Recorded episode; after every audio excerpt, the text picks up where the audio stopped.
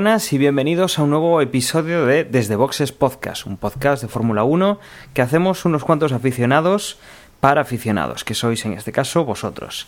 Esta, en esta ocasión vamos a hablar pues del Gran Premio de, Mónaco, que es el próximo que tenemos en el calendario, y para ello, pues en un poquito en cuadro, eh, estamos únicamente Manuel y yo. Muy buenas, Emanuel, ¿cómo estamos? Hola Dani, ¿qué tal? Bueno, estamos un poco en cuadro, pero yo creo que podemos sacar de aquí eh, lo que llamamos los podcasters un podcast corto.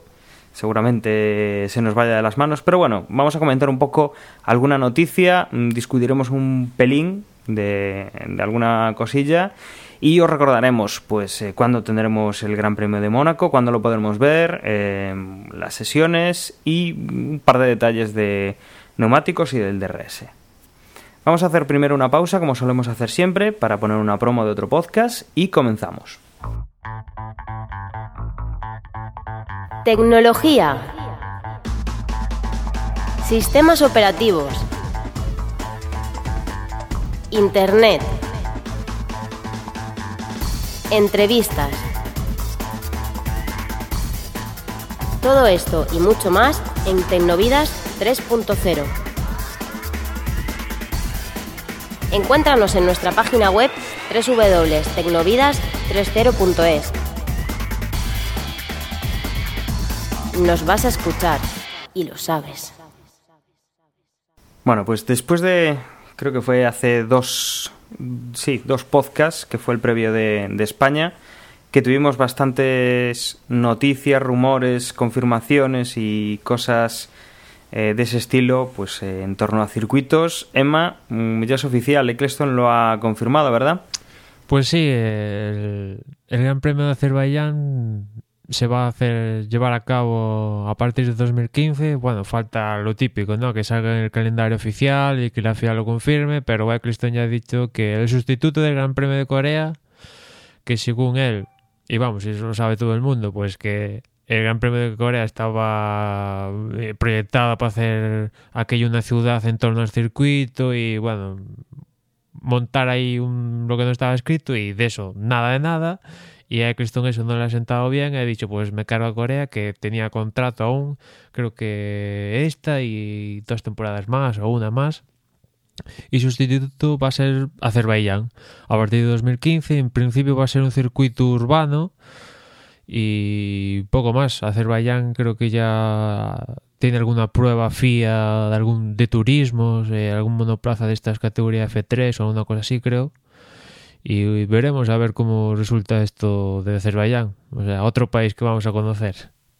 Al menos hay un detalle importante y es que eh, cambiamos un poco el formato de estos grandes premios nuevos. No será un circuito diseñado por Hermann Tilk, con lo cual pues eh, ganamos un poquito en, en diferenciarnos con, con, estos circuitos que hemos ido incorporando últimamente y que bueno, eso se, eh, se consigue pues que sea por el, por el hecho de que es un circuito urbano. Eh, recordamos que tenemos Mónaco como urbano, que tenemos el de el de Singapur, si no me confundo, y luego tenemos el, algún semi-urbano, eh, alguna parte urbana que, que, bueno, pues está metido en alguno de los, de los otros circuitos. Eh, y, sí. y, Dani, perdón que te corte, hablando de circuitos, esta semana hizo unas declaraciones Niki Lauda refiriéndose a un próximo Gran Premio que vamos a visitar, que vuelva al Fórmula 1, como es el, el, Gran Premio de Austria, eh, al ahora llamado Red Bull Ring, que bueno, ahora ya es propiedad de Red Bull, como el propio nombre indica, y Lauda hizo unas declaraciones bastante molesto porque Niki Lauda tenía daba nombre a una curva del circuito y, y Red Bull directamente le ha quitado el nombre a esa curva, aparte de otras, como Gerard Berger también tenía una curva y se le ha quitado, pues pues para fines comerciales, ¿no? Creo que la curva, una se llama Pirelli, la que era la antes, y la de Berg ahora se llama Burz. Bueno, todo tema comercial es para un poco subsanar el tema de, del dinero, aunque siendo Red Bull tampoco creo que tenga muchos problemas, algo que no se entiende, pero yo como aficionado la verdad que lo veo bastante mal. A ver, Nicky Lauda, Austriaco, tres campeones, creo que son tres, no, tres o cuatro veces campeones del mundo. Gerhard Berger, también un austriaco que ha ganado 10 victorias, ha estado en Ferrari, bueno, varios equipos, ha dirigido varias escuderías y que, bueno, se ha decidido poner una curva y que ahora se la quiten por fines comerciales, pues... Y aparte siendo Red Bull, si me dices que es un gran premio que tiene que subsanar que están a dos velas y este tipo de cosas, pues, pues hago, pues vale, ¿no? Pero Red Bull, que dinero no les falta y que por fin el comercial, ¿sí? que le quiten la curva a Nicky Lauda, que es, vamos, de los míticos de Fórmula 1, y a Berger, e incluso se habla de que incluso le pueden quitar la curva a otro piloto, pues a mí no, no me sienta bien, vamos, de toda la vida se le ha puesto nombres de pilotos eh, con mayor o menor importancia a sus circuitos y más en, en casa. Y ahora porque, pues eso, Pirelli, Burdo, tal, o Red Bull o Acete, pues no, a mí no me parece bien. Hombre, aquí el problema, eh, claro, es que además Lauda es un, es un piloto consagrado, son, como decía, sí, son tres títulos, el título del año anterior al accidente y creo que luego dos más. Eh, y que bueno, la verdad es que mm, claro, es una persona que además está, está muy vinculado, lo vemos en todas las carreras en el box de Mercedes, tiene muy buena relación con Mercedes, está, está siempre allí y, seguramente pues le haya sentado mal y, sobre todo después cuando a saber qué nombre le han puesto a su curva, que, que, es un poco, a mí siempre me ha hecho gracia, por ejemplo, lo del eh, un teatro que tenemos en, en Madrid, en España, que es el Hagen Das Calderón. Eh, el Calderón era pues por Calderón de la Barca y, de repente vino Hagen Das y la marca de helados pues dijo pues yo voy a poner aquí X millones de pesetas o de euros en su momento y quiero mi nombre delante de, de Calderón y bueno así quedó así quedó el, teatro no que es algo un poco ridículo. Ahora que te vengan y te quiten la curva de lauda y te pongan pues eh, curva mm, lata de Pringles o, cualquier cosa que quieran publicitar, pues la verdad es que me parece un poco un poco mal. Eh, sobre todo lo que, lo que comentas tú, que no, tienen, entre comillas, problemas financieros. Y, es que además es que es una curva. Si, si, si me dices el propio recinto como esto de Hagendas y bueno, ahora está muy de moda, ¿no? Ponerle terminal Samsung X o cosas así, está muy de moda aún el recinto en sí que llama a gente y que la gente lo conoce, pero una curva que solo sale en los libros, en, en un mapa, cosas así. O sea. Que al final, al final lo suyo es que la curva.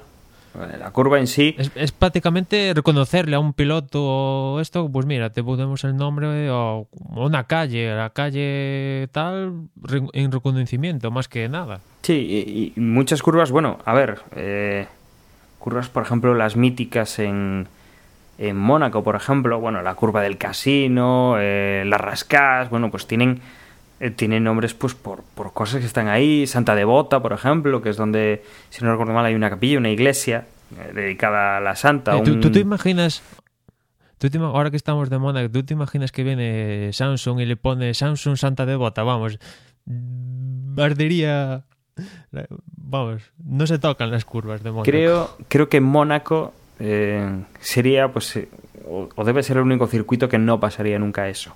O sea, no mantienen una tradición. Yo recuerdo siempre pues los mismos nombres, el mismo trazado, la misma estructura. De hecho, ves, ves vídeos de Fórmula 1 clásicos y sí que hay circuitos, bueno, pues que tienen, tienen variantes. A lo, a lo largo de los años, pues igual ponen una chicán, quitan una chicán yo creo que Mónaco debe ser el circuito que menos se ha tocado en. Pues desde que se corre allí. Eh, de hecho, yo creo que ni siquiera han parcheado, ni siquiera han, han, puesto bien el firme en esas calles que luego, claro, a 50 no pasa nada, pero a, a 200 por hora o a 250 los coches pegan botes y, yo creo que sería el único circuito que sería impensable que una marca pusiera dinero y, y, y lo cambiara el nombre. Jugaríamos más con eh, actos publicitarios en el, en el circuito, ¿no? Como, como pudo ser, eh, qué equipo había sido el que se disfrazaron los mecánicos de, de Star Wars había sido. Sí, eh, esos dos años seguidos que Red Bull pues eh, juntó la publicidad de Star Wars y de Superman, ¿no? Que justamente ese año de Superman, pues David Coulthard creo que conseguía el primer podium con Red Bull y subió al podium con la capa y bueno, ese tipo de cosas pues, sí, el, pues está el, genial. El, famoso, es, un, es el famoso puro, incidente vamos. con el diamante de Jaguar, si mal no recuerdo, que lo llevaban Sí, en el morro sí, y lo con el perdieron. Jaguar de Christian Klein. Sí, que perdieron un diamante que valía una millonada y nunca más se sabía, supo del diamante ese. O incluso creo McLaren, ¿no? Que en el volante solían poner diamantes al volante y después se subastaba. O bueno, se hacen muchas cosas de estas en Mónaco. Eh, Fernando Alonso los dos últimos años ha hecho cascos especiales para Mónaco y creo que Singapur después los donaba. Bueno, de este tipo de cosas, marketing para recaudar fondos, este tipo de cosas, pues están Y, geniales. y es lo que nos estamos acordando tú y yo ahora. O sea, gente que, que, que estamos viendo la Fórmula 1 y, no se nos ocurre una curva ahora que digas, pues la curva de no sé qué, pues está dedicada a, a tal marca de refrescos y, y es fácilmente reconocible. Igual nos acordamos de un cartel publicitario en una curva determinada o, o después de una carrera, porque, bueno, hay mucha publicidad en los circuitos, hay, hay sponsors y todo esto. Pero claro, el nombre de una curva, quitarle el nombre de una curva a, a un señor piloto eh, y poner pues cualquier cosa así publicitaria que la gente no se va a enterar. No se va a enterar a no ser que pongas la valla. Pero es que si pones la valla, ¿qué más da que le cambies el nombre a la curva? Es, digamos, eh, pues, pues no sé, o sea, eh, es un reconocimiento que tienen los pilotos. Otra cosa no van a hacer, o sea, no, no va a haber un equipo que, se, que, que le dediquen el nombre, que puede llamarse Red Bull, pues digan, bueno, pues vamos a llamarnos equipo Sena porque fue un gran piloto. No, eso no lo van a hacer, pero las curvas de los circuitos tienen nombres pues, pues por eso. Bueno, la curva, por ejemplo, de la Caixa, sí, sí, podría ser una curva... Eh... Pero esa ya nació Sí, así, sí, o sea, nace- si, nace, y- si nacen así, pues perfecto, pero quitarle para ponerle a otro, es lo que ya no... Y posiblemente sea el tipo no de curva que cuando pues un piloto, pues eh, yo qué sé, imagínate que Fernando Alonso pues se retire y tal, pues posiblemente sea el tipo de curva, eh, dice la caixa, bueno, igual tienen alguna que les guste más quitar o que sea más fácil de quitar, ¿no? Pero sería una curva que cambiaría el nombre. Seguramente la curva de la curva que mencionábamos, pues eh, en algún momento pues haya tenido otro nombre y ahora pues dijeron, pues nada, vamos a ponerle el nombre de un gran piloto y se lo han cambiado. Posiblemente no nació como con ese nombre, esa, esa curva, ¿no? Pero normalmente se la ganan los pilotos. Entonces, no sé, es Sí. a, a mí personalmente no me parece em, la- el enfoque más más no sé que pueda llegar al público eh, el cambiarle el nombre a una curva tiene que tiene que haber otra Y cosa aparte, eh, co- como decía, esto me suena raro viniendo de Red Bull. ¿Te acordarás el- la- cuando fue la primera victoria de Red Bull que pusieron el himno de, la escudería el británico y que se quejaron de que ellos realmente son austríacos y que en las siguientes carreras que ganaron pues ya vino el, el, el himno austríaco y que Red Bull está de dinero, como decíamos antes, vamos, que tiene dos escuderías y que eh, está en 50.000 deportes y que tiene de todo, que compró el circuito y todo, pues que por fines comerciales le tengan que cambiar el nombre, no sé. Claro, no me lo explico. En todo caso, Niki Lauda ya le da- les ha dado un palito diciendo que Mercedes van a estar ca- encantados de hacer un doblete en el circuito. Cosa que de probabilidad un 99, por no decir 100%, vamos.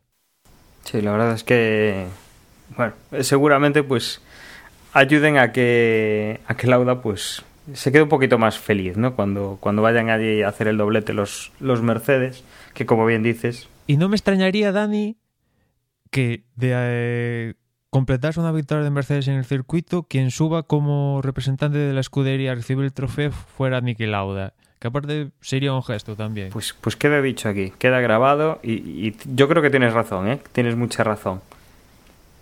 Yo creo que es una persona que a día de hoy está representando muy bien al equipo. Eh, está ahí, es conocido y, y se le ve además siempre con, con la ropa en Mercedes y, y, bueno, eh, pues ganándose un poco el, cariño de los que no lo conocían tanto pues en, el paddock. Sí, justamente va a salir creo una especie de documental o algo así, eh, hablando también de Nick.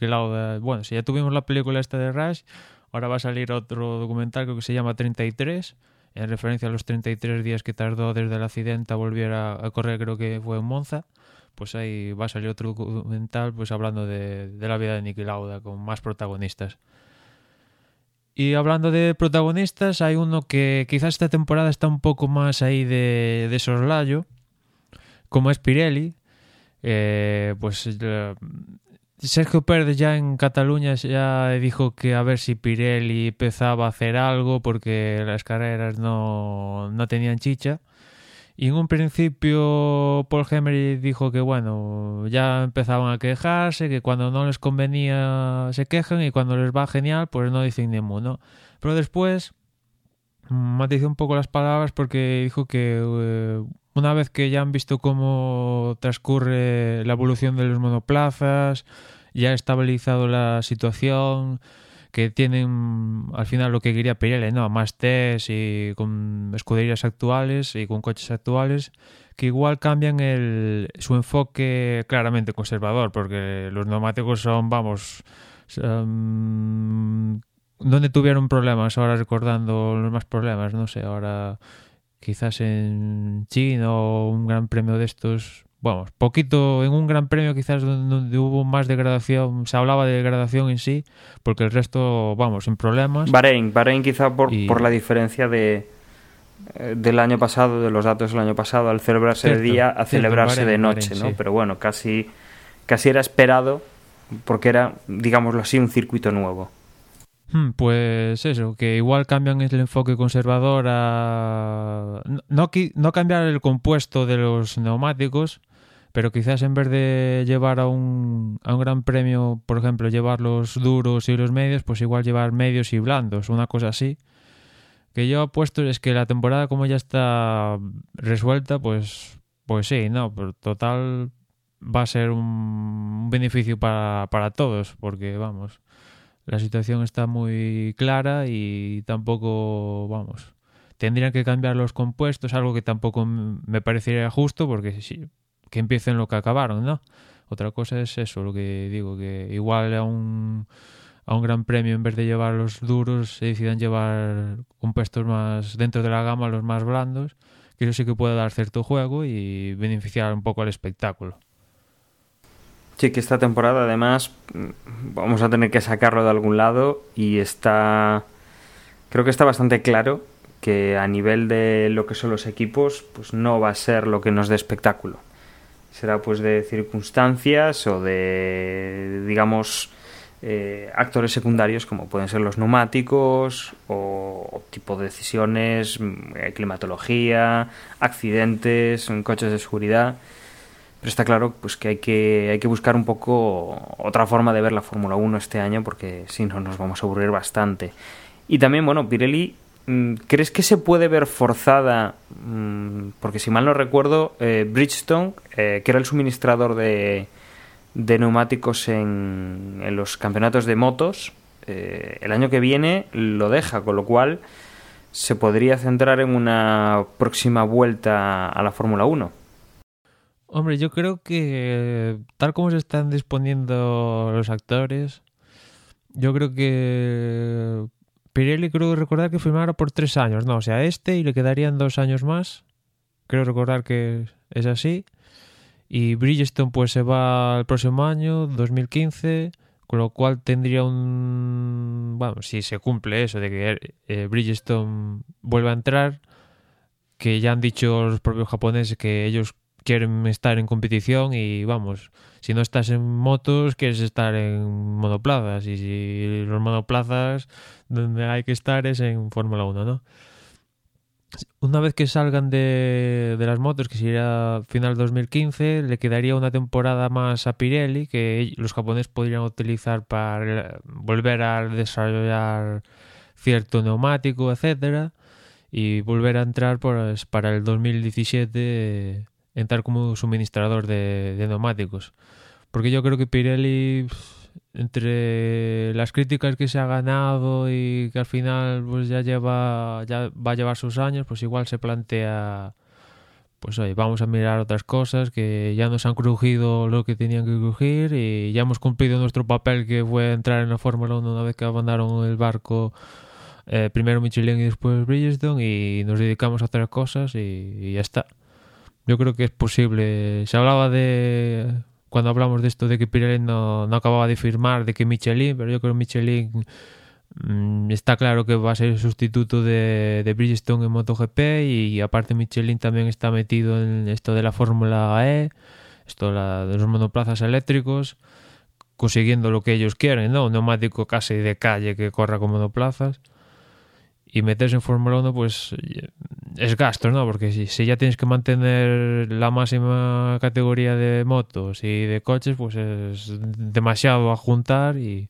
y mejor una y con lo cual el único aspirante así serio pues sería Bridgestone en caso de que Pirelli decida irse, bueno, irse o que no le o que no le renueven el contrato, ¿no?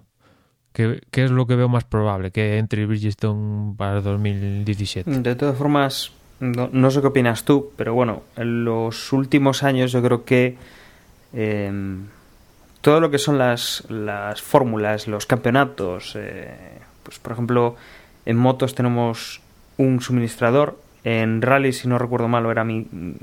Sé que fue durante un año, creo que fue los BF Goodrich. Eh, sí, creo que, que siguen, siguen eso, esos. Sí digamos que cada uno está con centrado en su en su redil. Claro pues mira de rallies no te sabría decir y de motos pues yo creo que tampoco ha dado tanto juego. Pero por ejemplo en Fórmula 1 eso tenemos un único suministrador. Si ese suministrador tiene problemas tienen problemas todos. Si no tiene problemas no tienen problemas eh, casi nadie. Siempre hay alguno pues que gasta un poco más el compuesto lo que sea. Pero que bueno que se han ido repartiendo y en teoría se deberían especializar, eh, que por ejemplo Pirelli, pues eh, si solo está suministrando, digamos, un neumático especial, porque eh, obviamente Pirelli fabrica neumáticos de coche y, y, lo que lo que es un neumático de coche a un neumático de coche, pues para una carrera sencilla de coches, eh, puede cambiar un poco el compuesto, ¿no? Pero para Fórmula 1 son muy específicos en Fórmula 1, son neumáticos más grandes, eh, distintos, ¿no? O sea, son cosas muy específicas, pues ahí quizá se les debería poder exigir un poquito más, ¿no? O sea, ya que solo se han centrado en una categoría que no tiene, pues, por ejemplo, que suministrar a, al mundial de rallies, eh, al de motos, bueno, pues eh, es curioso, ¿no? Que, que, que, un único, una única ocupación sumamente importante, que es, es el, la imagen de marca que da, es decir, o sea, están ahí no por vender neumáticos a los equipos, están ahí por vender esa publicidad, el que tienen unos buenos neumáticos y hacer igual un poco de y más de más y pues que puedan aplicar a, al, usuario final, al que realmente pues les va a comprar el neumático para el coche del día a día y que, que son muchos más que pues el, lo que puedan vender a la Fórmula 1, pero quizá, no sé, mmm, tengo la sensación de que Pirelli en este caso, el esfuerzo que está haciendo es relativo. Este año quizá pues sí que están mejorando un poco con el tema de los neumáticos, pero bueno, todavía no hemos llegado a que haya una, una polémica como todos los años. Falta...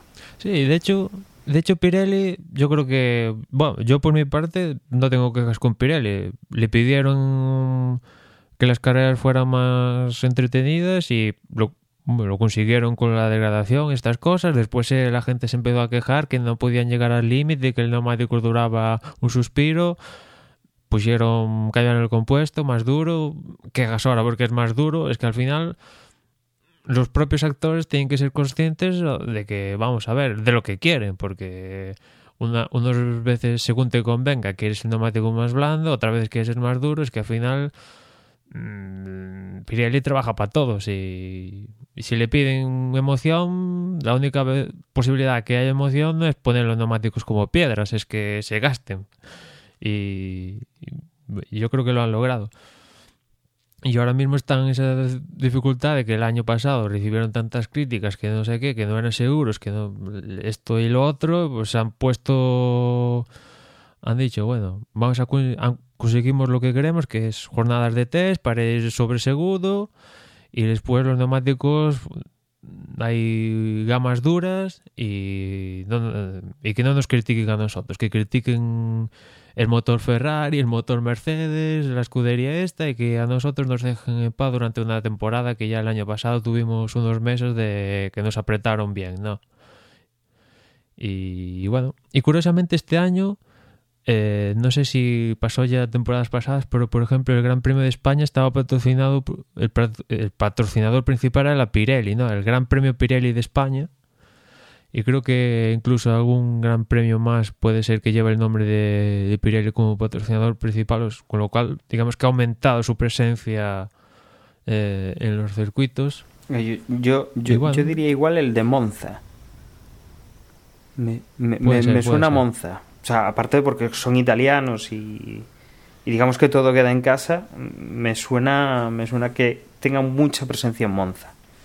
Sí, y bueno, pues al final firmaron ahí el contrato este por tres años, que en principio creo, creo que llegamos a hablar de que igual iban a cinco o una cosa así. Pues se quedaron esos años y continúan en Fórmula 1, pero bueno, una vez que un actor principal como es, es, Bridgestone, que abandona un, una competición importante como son las motos y ellos dicen que quieren seguir ligados a, a una competición del motor importante, pues la única importante es la Fórmula 1, porque el Mundial de Rallys, quieras o no quieras, lo siguen cuatro personas, porque el Mundial de Rallys, pues eso no... Ya tiene, tiene sus propios problemas el Mundial de Rallys, pero no tiene el mismo punch que tiene la Fórmula Y- 1. Y, es muy complicado. El Mundial de, de Sí. Rallys, una prueba de rallies, eh, son tres, tres días, pero no son tres días como la Fórmula 1 que tenemos eh, hora y media, en la cual todos los coches están en el mismo sitio. A nivel de, de, de, mm, de producción es, es un infierno. Normalmente el seguimiento a, ni- a nivel de televisión pues es con cámaras fijas en los coches, con un par de cámaras a lo largo del trazado y, y mucha realización a la por la noche pues para ver todos los coches o, por lo menos los importantes pasando por ciertos puntos, los accidentes obviamente porque es muy espectacular, pero pero bueno, que es una prueba mm, es muy difícil de seguir. La Fórmula 1 tiene la facilidad porque dan vueltas siempre alrededor de un circuito, pones las cámaras, sabes que van a pasar por ahí y tienes los coches todos controlados durante un tiempo X. Eh, los rallies, pues claro, no, no vende tanto a nivel de, de televisión por- porque lo único que hace son resúmenes. Es un poco quizá como, como el Dakar o como, por ejemplo, pruebas de mountain bike que también se están se están retransmitiendo algunas veces y que, que, bueno, pues obviamente no vas a cargar a la gente con cámaras ni, ni cosas similares. Sí, quizás otras categorías eh, FIA, pero hay esas categorías, pero no tienen el mismo el mismo nivel de audiencia que, por ejemplo, el Mundial de Turismos, pues evidentemente no tiene el mismo nivel que la Fórmula 1 en cuanto a audiencia, eh, GT es este asunto, y quizás el único apartado, tú decías el Dakar, quizás el, el Dakar sería interesante porque es un momento eh, 15 días de, de enero que atraen toda la atención porque solo se disputa esa competición del motor, digamos, y quizás sería un punto a- para, para ver. Y quizás lo único que se me ocurre sería un poco una alternativa a la Fórmula 1 sería la resistencia, ¿no? Porque como propio suministrador de neumático, vender un neumático en que resistencia aguante y todo esto, pues es bastante vendible, ¿no? Y no sé, actualmente creo que no sé si está Michelin en la resistencia. Bueno, no sé eh, exactamente cómo está el tema de neumáticos en resistencia, pero al margen de la Fórmula 1, quizás esos pueden ser los caminos de, de Bridgestone. Saldremos de dudas en, unos años. Y hablando de neumáticos, mm, eh, como hablamos en, en el resumen de, de, España, el martes y miércoles hubo test en, en Cataluña. Jay Pirelli probó neumáticos experimentales, bueno, experimentales, sí, para el próximo año de, de lluvia, porque el martes creo que llovió y bueno, eso permitió probar estos neumáticos. Y al margen de eso, los test sirvió para probar el famoso escape megáfono de, de Mercedes, que en declaraciones de por Instagram del propio Rosberg dijo que aquello no ni, ni, aumentaba el ruido ni nada de nada, que la idea esa del megáfono pues no sirve para nada y un invento ahí mal puesto y que se descarta totalmente la idea del megáfono. En cuanto a tiempos, pues poquita cosa, la verdad. Marcó el mejor tiempo de los test Maldonado, eso sí, montando un neumático súper blando, y un poco, tampoco hubo nada destacable de los test, la verdad. Eh, Ferrari, pues que un, al parecer Kimi, no, perdón, sí, Kimi, Kimi era en esta jornada estuvo los dos días, pues el primer día creo que eh, un motor dijo adiós, al parecer porque Ferrari estaba probando algo extremo en el motor a ver si encontraba alguna solución y no aguantó ni 3 kilómetros y el motor dijo adiós y ahí perdieron cierto tiempo en probar cosas, pero vamos, nada destacable de los test, como ya era de esperar, porque vamos, la situación está muy clara para, para Mercedes. Y hablando de, de Kimi, surgió una cosa al final de, de la carrera de España que la verdad es que después en las declaraciones Kimi manifestaba que no estaba, bueno, que tenía que hablar con el equipo al respecto a su estrategia. Normalmente, eh, cuando quedas por delante de tu compañero de equipo, eres tú quien, digamos, elige la estrategia y normalmente suele ser una estrategia que te va a beneficiar. En España, sin embargo, Kimi ganó su. salió por delante de Fernando en, en, en carrera, sí, y se mantuvo durante buena parte de la carrera, pero resulta que Kimi fue a dos paradas, y Fernando Alonso fue a tres, que al final resultó que la mejor estrategia fue la de Fernando porque eso le permitió adelantar a Kimi y, vamos, marcar mejores tiempos y, y, estar más adelante, ¿no? Y Kimi por radio creo que se escuchó en un momento dado de preguntando al ingeniero de pista suyo quién, quién era el que estaba ordenando esas entradas de que primero entrara Kimi, primero entrara Alonso y yo la verdad es que, mm, pues lo he dicho aquí, que, que Kimi tiene que dar más de sí y, en España más o menos lo hemos visto, pero también quiero que le den las mismas oportunidades que le dan a Fernando Alonso, ¿no? No sé, está claro que no tengo ni idea de quién eligió las estrategias, quién decidió a qué, ni de este asunto, pero llama la atención que Kimi, entre comillas, Kimi esté acabreado y soltara todo este asunto de que, en teoría, estando en primera posición con respecto a Fernando, pues él le diera la estrategia más mala que, que con respecto a Fernando. Bueno, y. Se está decantando Ferrari hacia un piloto porque mm, si estuviera decantando, jugándose cosas en juego, pues bueno, pero es que jugándose nada, pues yo creo que ahí lo teníamos todos bastante claro. Eh, yo creo que ya desde, desde el anuncio y, Kimi pues debería tenerlo también un poco claro, ¿no? Que el equipo pues estaba trabajando para Fernando y que, que iban a hacerlo. Por lo menos es la visión que tengo yo. Si preguntamos, pues por ejemplo, a Gerardo, que lo, lo acabamos de recuperar ahora de, de, donde quisiera que estuviese, lo hemos incorporado al, a la grabación, eh, que claro, Fernando, o Gerardo es un gran alonsista eh, seguro que estaría de acuerdo conmigo. Muy buenas noches, por cierto. Eh, bueno, yo creo que lo que decía Manuel, lo último que decía Manuel, eh, todavía no, no, hemos llegado a una situación en la que en la que el equipo tenga que elegir con quién, con qué piloto, por qué piloto apuesta. Es verdad que el rendimiento de, de Kimi no es el mismo que el rendimiento de, de Fernando. También eh, tampoco se le puede esperar porque una cosa es volver a a Lotus con, con, los compañeros que tenía que volver a Ferrari con un piloto como Fernando Alonso que además lleva cuatro temporadas allí. Quiero decir, sería injusto compararlos. No creo que haya llegado eso. Sí puedo entender que, que, que Kimi ahora mismo pues no se sienta del todo cómodo o, se sienta eh, presionado o, con tensión para, para conseguir unos resultados eh, mejores y yo creo que viene todo de ahí llegará un momento en el que estén luchando por un primer puesto o que se decía, bueno, pues llegará ese momento y entonces habrá que ver si, si se respeta eh, la posición de, ese, de la carrera o, si hay órdenes de equipo o si no las hay. También dependerá de cómo progrese la temporada, es decir, si, si Kimi finalmente realiza una temporada con el, con el número de puntos parecido al de mm, al de Felipe Massa, por ejemplo, el año pasado, pues no tendrá sentido, por muy campeón del mundo que sea, darle darle eso, darle una ventaja o darle igualdad si Fernando le lleva 100 puntos. Pero todavía yo creo que no, no ha llegado ese momento. ¿Y del megáfono? ¿Visteis el megáfono?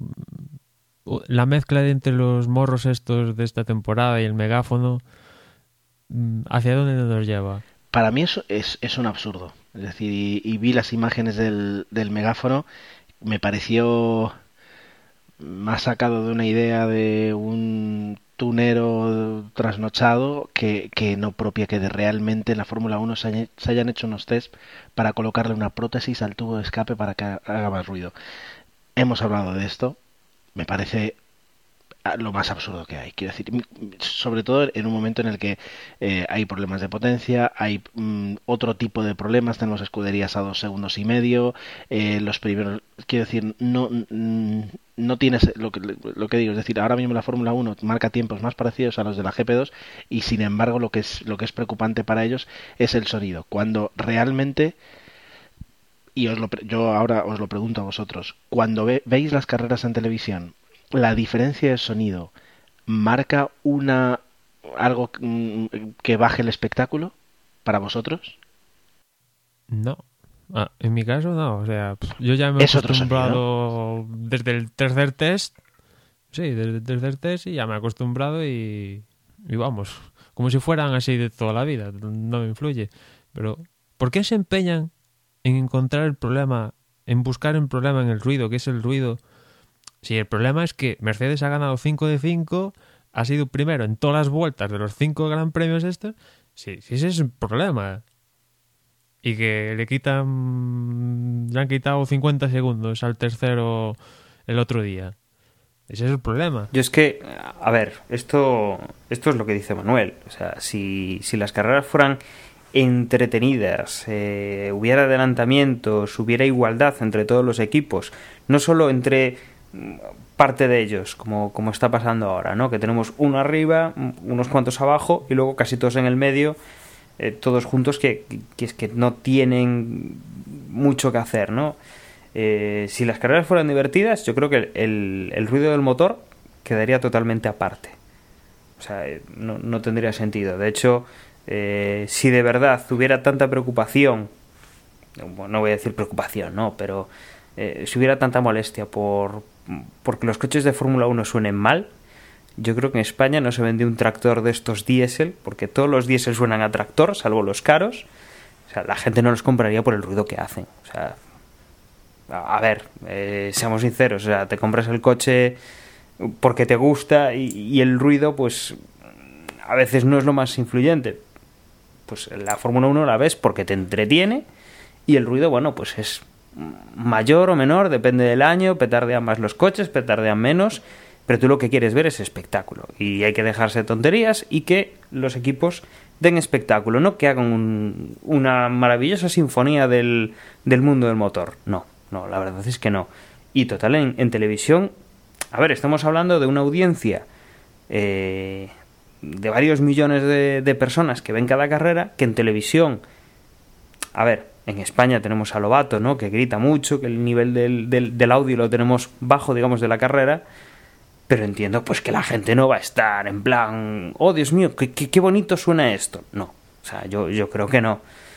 Entonces, lo suyo primero es arreglar lo, lo que hay que arreglar, que es que los coches corran, que compitan entre ellos, todos.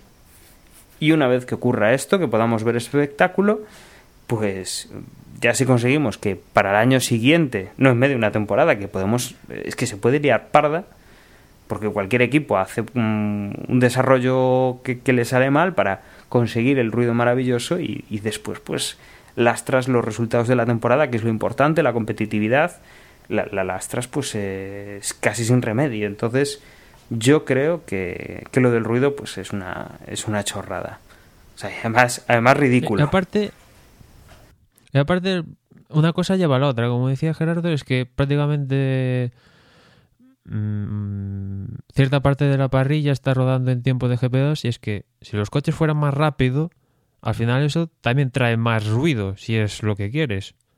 Porque la parte, digamos, de combustión de toda la vida, pues va a subir de más revoluciones y, bueno, hay que hacer, hay que permitir a los motores ir más mm, a más régimen. ¿Qué pasa? Que ellos mismos se han atado, o sea, la regla del combustible la han puesto ellos porque ellos mismos han puesto esa, o sea, lo mismo que decíamos antes, ¿eh, Dani? De, ostras, si ellos ponen las reglas, pues a pechugar con ellos mismos. Vamos a ver. Y yo, yo aprovecho, dándole vueltas a una cosa que tenía esta semana en la cabeza, eh, que bueno, he visto pues algunos vídeos clásicos de, de Fórmula 1 y, y os suelto la idea y la pregunta. A ver vosotros qué opinión tenéis. Porque parece que de la evolución de la Fórmula 1 la hemos ido, pues, digamos, encauzando. Es decir, bueno, pues ahora todos los coches van a ser así, van a tener estas medidas, van a llegar a este tope de revoluciones, van a funcionar así, van a compartir una centralita, van a compartir esto, solo tendremos un fabricante de neumáticos, mm, la única elección válida para la aerodinámica pues va a tener que ir pues en esta medida y entonces digamos que hemos ido enfilando la Fórmula 1 hacia no voy a decir un, un único chasis, un único motor. Tenemos los, los motores, por ejemplo, los tenemos justos. Tenemos a Mercedes fabricando motores, a Ferrari, eh, tenemos a Renault y, y, ya con eso ya casi cubres toda la ya cubres toda la parrilla. O sea no, no tienes eh, no tienes mucha más competencia. Los chasis bueno cada uno se, se, sigue haciendo el suyo. Pero estamos yendo yo creo que hacia un embudo y que cada vez parece que todos los coches van exactamente en la misma dirección y que parece que el resultado está siendo pues eso que están acotando el digamos el desarrollo de los coches. Empiezan a parecerse todos muy mucho lo cual pues eh, que un coche pues sea más rápido en recta y otro en curva pues ya no se ya no se da tanto ya es más limitado. Y estamos viendo pues que siempre hay uno siempre hay un equipo pues que consigue con todas las restricciones que se van poniendo eh, consigue pues encontrar un coche eh, bastante superior a los demás. O sea, es lo que estamos viendo. Brown eh, lo hemos visto con Red Bull lo estamos viendo con Mercedes y claro, eh, habría sido muy bueno que estuviera Osvaldo porque es el que tiene más memoria de Fórmula 1 en, de nosotros. Pero me da la sensación de que antes los equipos tenían más libertad y más libertad a coches más distintos. Más distintos y cada uno, pues eh, hemos llegado a ver hasta coches de seis ruedas en la Fórmula 1, cosa que ahora sería impensable porque seguro que hay una normativa que impide que un coche tenga más ruedas, que sea mejor o peor, que tenga más ruedas, no importa, tienen que ser todos iguales.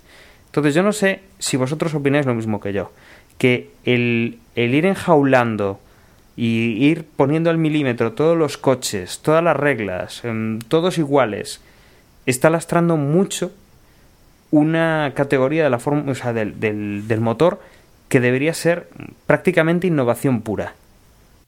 Sí, pero al final es que se contradice eso con que quieren el límite presupuestario que no quieren gastar demasiado. Es que al final, si quieres innovar, tienes que gastar dinero. Vamos, es una máxima eso de, de hay que invertir para recoger beneficios, ¿no? Y si innovas hay que, sobre todo Fórmula 1, hay con materiales aeroespaciales y estos asuntos, pues hay que gastar billetes.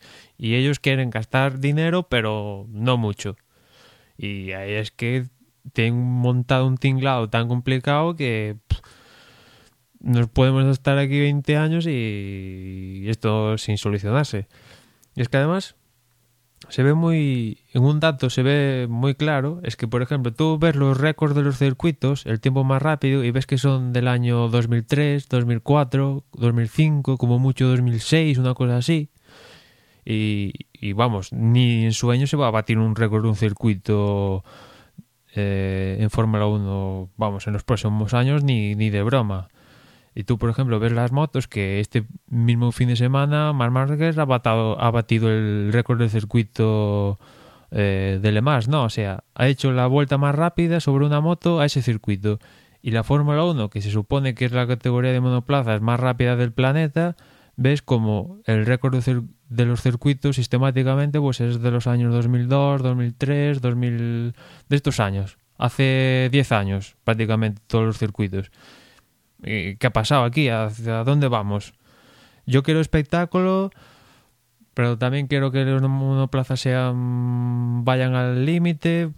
Es que hay aquí montado ciertas ideas que hacia dónde vamos, de qué color es el, a qué saben las nubes. A ver, yo, como tú dices, es decir, tampoco no podemos no podemos esperar tal vez que cada año se sigan batiendo récords como tú como tú decías es decir que, que antiguamente pues cada año el coche casi casi se podía decir que era más rápido es decir y, y, yo entiendo y me parece interesante es decir toda esta convergencia hacia coches híbridos eh, frenos eh, lo iba a decir frenos electrónicos bueno controlados de forma electrónica etcétera etcétera todo eso es muy interesante. Sí es verdad que desde los de los V12 a los v, perdón, de los V10 a los V8, de los V8 ahora estos V6, cada vez hemos visto una, una pérdida de potencia uh, que luego poco a poco aerodinámicamente se ha ido mm, recuperando y, y, se han ido dando de alguna forma trazos. Totalmente de acuerdo a lo que decía Dani, vamos a una Fórmula 1 mucho más estandarizada, dicen que es por costes.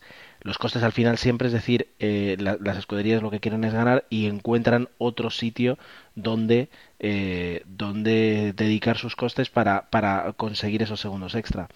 Eh, entonces, eh, lo que lo que no queda claro o lo que no queda claro es realmente que quieren que quieren que nosotros disfrutemos, eh, porque ahora mismo, es decir, nos encontramos con, con unas carreras mucho más descafeinadas en algunos aspectos, luego pueden ser muy entretenidas, pero pero la, el material que, que, que, que nos dan para, para, para disfrutar en las carreras es menor.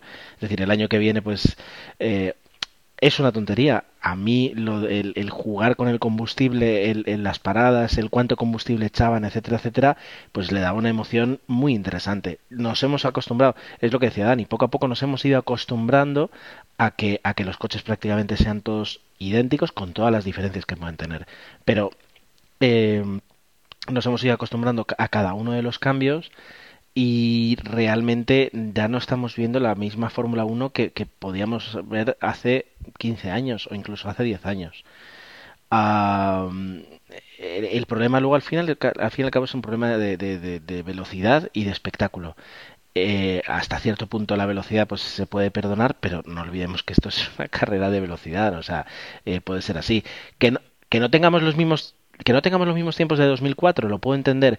Que el, hecho de que los coches ahora tengan 200 caballos menos puede repercutir en una mayor seguridad, lo puedo entender. Pero, no sé, yo siempre lo digo, es decir, para mí la FIA siempre está muy por debajo del espectáculo que genera el deporte que ellos regentan. Y, aquí quizás es donde se vea claro que falta un plan general y quizás es culpa de Eccleston y de la FIA o yo qué sé, pero un plan general de, de aquí a 10 años pues eh, dentro de dos años vamos a meter neumáticos de 18 pulgadas, el dentro de tres eh, esto, dentro de cuatro esto, y que lo sepamos 15 años atrás. Y, no, pues mañana viene Honda y dice, mmm, quizás me viene mejor un V10, vamos a pensar en lo mejor. Y dentro de dos se cambia a los V6 y volvemos a los V10, por decir falta un plan general que quizás es culpa de Eccleston que lleva 300.000 años al dirigiendo el, deporte y no piensa así. Eh, lo digo, por ejemplo, por el tema de Internet, que recientemente ahora mismo se ha dado cuenta de que existe Internet. No, y por este asunto de cosas que quizás tiene que cambiar la cabeza pensante para ampliar eh, aspectos para solucionar esos aspectos de llegar al público, de explicarle las cosas. Porque yo creo que también es un defecto de esta temporada que al público le han dicho va a haber un montón de cambios y esto va a ser radical y igual en la primera temporada no acaban 20 monoplazas, pero no se le ha explicado, mira, bueno, sí, las televisiones sí, con un reportaje y tal, pero no les ha explicado, mira, quizás las carreras van a ser así, las estrategias van a ser así, esto va así, cuidado con esto no sé, quizás el público español seamos tontos, entre comillas, y si se nos explica eso no, no, lo vamos a entender o vamos a pasar de las explicaciones, como el tipo, esto de los, de los vuelos, ¿no? Que siempre antes de despegar la zafata te explica cómo en caso de emergencia y casi todo el mundo pasa de lo que explica la zafata hasta que en un momento dado el, el vuelo te, se da el piñazo y si hubieras escuchado la zafata igual sobrevives. Hombre, eh, tampoco, tampoco estoy pidiendo, por ejemplo, lo que tú dices de un plan de 15 años, porque a veces eso no es posible, porque la realidad se antoja ser más, más variable y, que, que, un plan así. Eh, que Bernie Eccleston ha conseguido transformar este deporte en, un espectáculo de masas, eh, sí, que le ha dado otra dimensión, correcto. Eh, lo que sí he hecho en falta un poco a veces es, eh, ya digo, es decir, ahora mismo la, la, la, la no, la FOTA es de... Sí, la FOTA, la FOTA está muerta. Es decir, yo me acuerdo en el año 2009, eh, y, recuerdo haberlo apoyado, ese conato de, de, rebeldía que tuvieron las escuderías de montar un campeonato por su cuenta, y yo recuerdo haberlo apoyado porque pensé que al fin y al cabo los que, los que llevan muchísimos años corriendo son las propias escuderías, porque no, recordemos que incluso... Eh, Red Bull, por decirlo de alguna forma, pues Red Bull viene siendo Jaguar, que Jaguar a su vez era, no me acuerdo quién era ahora mismo, Jordan creo, etcétera, etcétera. Quiero decir que al fin y al cabo siempre hay gente que te encuentras ahí y te, ves, te debes encontrar gente en el paddock que lleva 25 años trabajando en, en la Fórmula 1 saltando de un sitio a otro. Lo que pienso es que esa gente son, son profesionales de, la Fórmula 1 y, y sí pueden decir un poco qué es lo que necesitan ellos para, para poder disputar mejores carreras. Eh, hemos pasado no lo sé, es decir, eh, fíjate que todavía no, no, no, he conseguido acabarla, pero empezando a ver el otro día Rush, la, la famosa película, bueno, la película que hemos comentado aquí con, con Nicky Lauda y John, John ¿cómo es? James Hunt, eh, te das cuenta que de esa época que era, era un, una Fórmula 1 de taller, de mecánico, de piloto, en, en lo que tú veías ahí la, directamente la decisión, hemos pasado a algo que es purísimo espectáculo y, y, que no tiene nada que ver. Entonces, eh, creo que hace falta una, una, visión más técnica, más de ingeniero, más de, de, de, carrera pura de garaje y, de, y de Ron Dennis y de Luca Cordero de Montepechemolo y menos la visión comercial de vamos a hacer unos test para colocarles una corneta a los coches para que suenen mejor porque la gente que se gasta una pasta en ir a las carreras eh, las escucha diferente. Eso, eso creo que estos test marcan lo que es el, el sinsentido de esta Fórmula 1. Bueno, desde luego esto dará, clavar, dará que hablar y veremos qué otras soluciones esto del ruido en cuanto a las escuderías, porque una vez descartado el megáfono, metemos lo peor a ver qué, sale de, la chistera, ¿no? Y ya, si, si queréis, nos metemos en Mónaco. Um, como es tradicional en Mónaco, los libres de los primeros y los segundos no es el viernes, sino que es el jueves. Aunque el jueves, viernes, sábado y domingo hay actividad en la pista en Mónaco, pues los jueves es tradicional, pura tradición, ¿no? Más que otra cosa. Es los entrenamientos de, de la Fórmula 1 y los horarios pues son los típicos de, de, Europa, los primeros libres el jueves a las 10 de la mañana, los segundos libres a las 2 de la tarde y ya damos el salto al sábado para ver los terceros libres a las 11 de la mañana, la clasificación a las 2 de la tarde y el domingo la carrera como siempre a las 2 de la tarde. Eh, para anticipar acontecimientos, normalmente en Mónaco ya sabemos que las carreras no son aquello espectaculares con 300.000 adelantamientos, más en cabe esta temporada quizás. Eh, normalmente, salvo que llueva, haya algún safety y cosas así, veamos alguna cosa diferente, las carreras son, vamos, aquello que ver la carrera de Mónaco porque es Mónaco, aquello entre calles aprechugadas, eh, mar, ves ahí las celebrities este, este, tipo de cosas, ¿no? Y, mm, y otro asunto de, de, de, Mónaco son los neumáticos y el DRS. ¿Qué neumáticos vamos a tener para, para aquí, para Mónaco, Dani?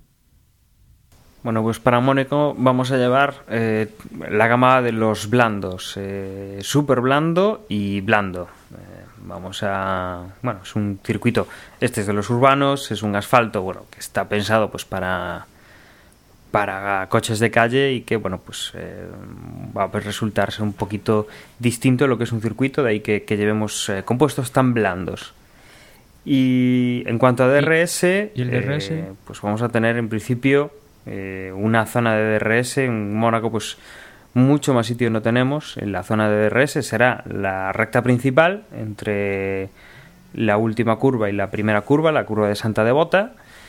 Y en la medición, pues es justo eh, pasada la chicane, la segunda chicane de la, de la piscina, pues tendremos en esa pequeña recta, pues el, lo que sería la, la, zona de detección, ¿no? Tendremos todavía la curva del, del restaurante, la curva de Anthony Noyes, pues eh, para bueno, pues para que los coches se preparan un poquito más si estaban a eso, a menos de un segundo, pues para, para hacer la, el adelantamiento en la zona de recta.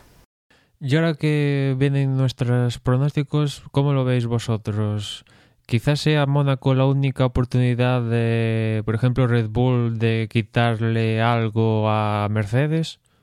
¿Cómo lo veis? ¿Cómo, ¿Cuáles son vuestros pronósticos? Pues mira, si quieres empiezo yo y aparte de, dar mi, mi, parecer ya, ya dejo aquí mi, mi, podio, ¿vale? Hombre, yo creo que efectivamente, es decir, eh, es una de las pocas oportunidades ahora mismo que van a tener tanto Red Bull como Ferrari, como el resto de escuderías, pero centrémonos en ellas dos para intentar quitarle de alguna forma uh, algún podio o incluso la victoria a Mercedes. Pero a ver, no es que el Mercedes aquí se vaya a desarrollar mal, simplemente van a estar en mejor igualdad de condiciones, no, no diría nada más.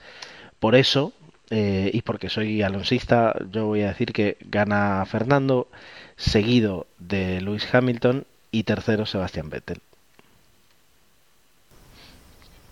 Eres alonsista y optimista, además. Dios mío. Eh, Llueve decir, algo, ¿no? No veo que, que la superioridad de, de, casi casi aerodinámica y de, y de potencia vaya a suponer una diferencia en este circuito. Entonces, por eso puedo colocar a, a, Fernando delante de Hamilton y Vettel es porque sigue siendo Vettel, o sea, no, no, no se puede despistar. Eh, aquí Ricciardo tal vez sea el, el, el, Aquí la veteranía es un grado y, no es lo mismo pasar la vuelta con un Toro Rosso que con un Red Bull.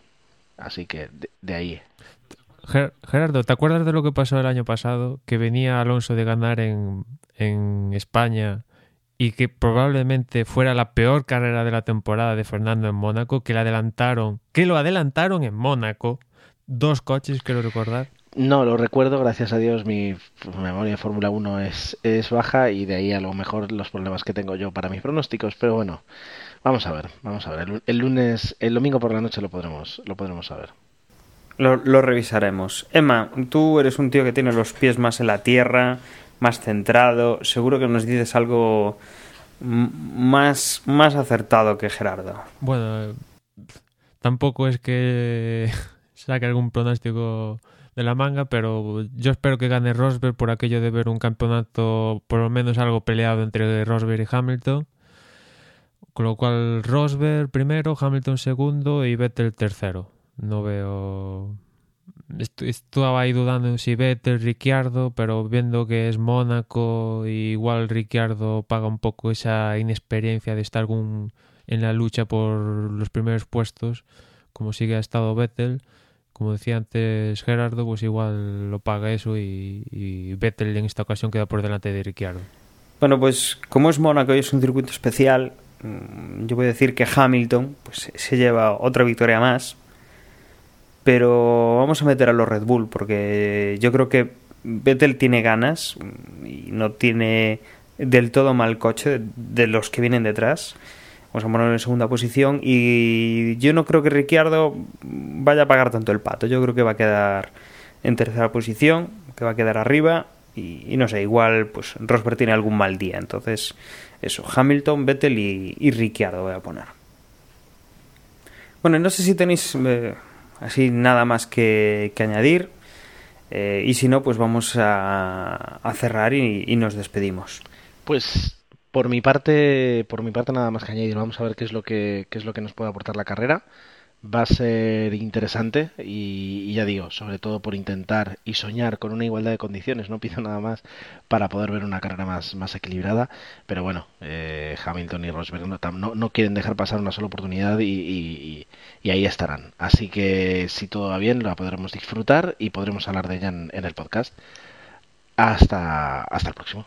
Y yo recuerdo que nos podéis encontrar en los medios sociales, pues la dirección de Facebook es facebook.com barra desde boxes, la de Twitter, twitter.com barra desde boxes y también nos podéis encontrar por Google Plus. Y por mi parte nada más, nos escuchamos en la próxima carrera. Y recordad, desde box.es, que es el punto de referencia de, de desde boxes en la web, eh, tenéis la sección de, de la porra, pues para ese sábado antes de las 2 de la tarde estamos en horario europeo, hoy pues, pues ya tenemos más facilidad para, para hacer ese pronóstico, eh, para que hagáis la apuesta y sobre todo los que estáis por arriba, porque si no recuerdo mal, mm, en menos de 50 puntos están los 10 primeros, que nadie se le, se le olvide pues mandar su pronóstico. Y os recordamos también que si entráis en, en el Google Play con un dispositivo Android, podréis descargar ahí la aplicación de Desde Boxes con acceso al Twitter y a las últimas noticias que, bueno, además del, del podcast que podéis escuchar directamente desde ahí. Un saludo y nos escuchamos en la próxima semana.